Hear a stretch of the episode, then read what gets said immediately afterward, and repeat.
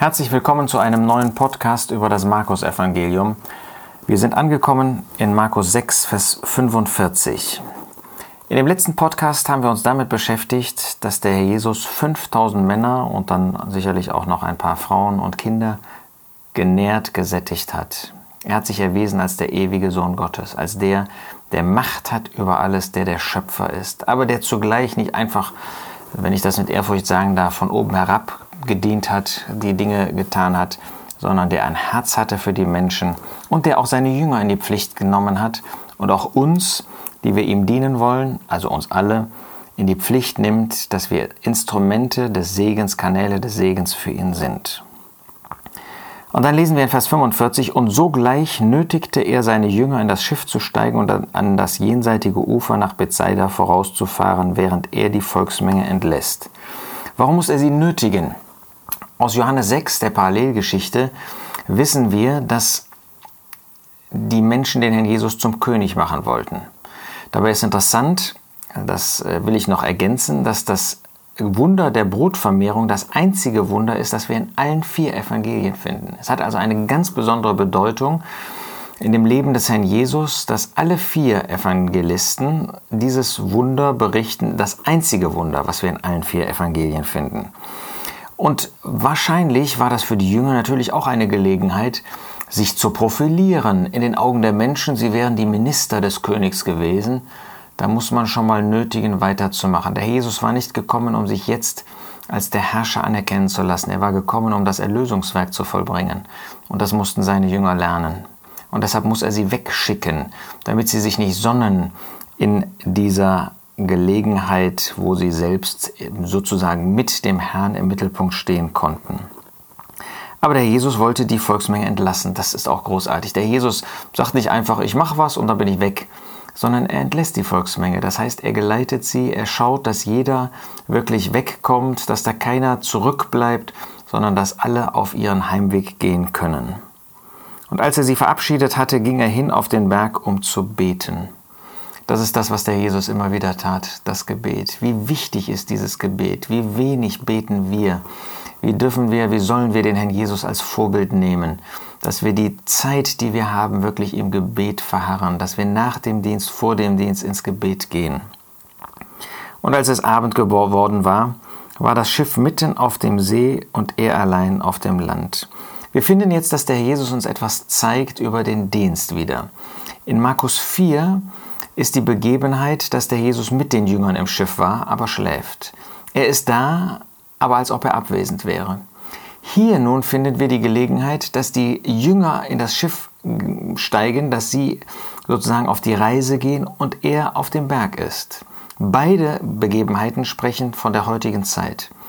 Auf der einen Seite ist der Jesus bei uns, aber es sieht aus, als ob er abwesend ist. Aber wie könnte unser Schiff untergehen, wenn er dabei ist? Zweitens aber zugleich, der Herr Jesus ist auf dem Berg, er ist jetzt in dem Himmel. Und vom Himmel aus ist er für uns tätig. Er hat uns einen Dienst gegeben, er hat uns auf die Reise geschickt, bis er wiederkommen wird. Und jetzt sind wir nicht auf uns allein gestellt, aber auf der Dienstreise und die Frage ist, haben wir Vertrauen, dass er uns an das Ziel bringen wird? Und als er sie beim Ruder Not leiden sah, das ist eine Bemerkung, die wieder nur Markus uns zeigt. Der Jesus sah sie. Der Jesus hat sie nicht aus den Augen verloren, wie er auch uns nicht aus den Augen verliert. Und er sah sie Notleiden. Und das beschäftigt ihn. Und da kümmert er sich um sie, so wie er sich auch um dich und um mich kümmert, wenn er uns in Mühen, in Nöten sieht. Denn der Wind war ihnen entgegen. Aber sie waren auf der richtigen Reise. Er hatte sie ausgesandt. Nicht jeder Gegenwind zeigt, dass wir auf einem falschen Weg sind. Im Gegenteil, oft ist es äh, gerade ein Beweis, dass wir auf dem richtigen Weg sind. Aber bei Jona gibt es auch Situationen, wo es zeigt, dass wir auf einem falschen Weg sind. Kommt er um die vierte Nachtwache zu ihnen wandelnd auf dem See.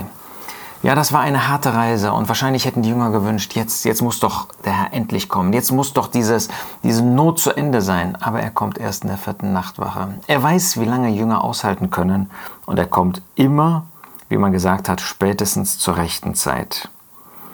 Wandelnd auf dem See, das ist der Sohn Gottes, der einfach über den See geht. Was für ein Wunder, was zeigt das, dass er über allem steht. und er wollte an ihnen vorübergehen. Wollte er das? Ja, er wollte sie prüfen, ob sie ihn rufen zu sich ins Schiff. Als sie ihn aber auf dem See wandeln sahen, meinten sie, es sei ein Gespenst und schrien auf, denn alle sahen ihn und wurden bestürzt. Ein Gespenst? Die Jünger haben nicht an Gespenster geglaubt. Die waren nicht äh, törichter, als wir es sind. Aber in einer solchen Situation, da denkt man auf einmal, das kann doch nicht wahr sein. Er aber redete sogleich mit ihnen und spricht zu ihnen, seid guten Mutes, ich bin es, fürchtet euch nicht. Der Jesus lässt uns in der Not nicht. Er könnte ja sagen, ja, wenn er mich nicht erkennt, dann gehe ich weiter. Das tut er nicht. Der Jesus hat ein Herz auch für uns, auch wenn wir ihn nicht in den Umständen erkennen. Er erkennt uns, er liebt uns, er kümmert sich um uns, er hilft uns. Auch in deinem Dienst, auch wenn da Not ist, auch wenn Wind entgegen ist, der Herr kommt zu deiner Hilfe. Und er stieg zu ihnen in das Schiff und der Wind legte sich. Ja, der Herr Jesus ist da und der Herr Jesus geht zu ihnen. So kommt er auch zu dir in dein Dienstschiff, in dein Lebensschiff. Wenn du auf dem Dienst bist, es schwer wird und dann ist er da. Und in einem Augenblick sind die ganzen Probleme erledigt. Haben wir das nicht oft erfahren? Warum haben wir so wenig Vertrauen, obwohl wir das so oft genau so erlebt haben? Der Herr Jesus lässt dich nicht allein. Und sie erstaunten sehr über die Maßen bei sich selbst und verwunderten sich, denn sie waren durch die Brote nicht verständig geworden, sondern ihr Herz war verhärtet. Wie oft haben auch wir erlebt, dass der Herr Wunder getan hat, jetzt nicht äußerliche Wunder, aber dass die Dinge sich auf einmal erledigt haben, die wie ein Berg vor uns standen. Und trotzdem haben wir nicht Vertrauen gelernt und trotzdem gleichen wir den Jüngern, die irgendwie immer wieder neu erstaunt sind. Das kann der Herr, das tut er. Ja, das tut er. Und warum vertrauen wir ihm nicht, dass er einen guten Weg mit uns geht, selbst wenn wir das in der jetzigen Situation gerade nicht erkennen? Und als sie ans Land hinübergefahren waren, kamen sie nach Genezareth und legten an. Auf einmal war die Reise zu Ende. Das geht manchmal ganz schnell. Da sind die Mühen und man denkt, es geht nicht zu Ende. Aber kaum ist der Herr bei uns, kaum haben wir ein Bewusstsein, dass er da ist, er ist ja immer bei uns, dann ist das Problem vorbei und wir sind am Ziel.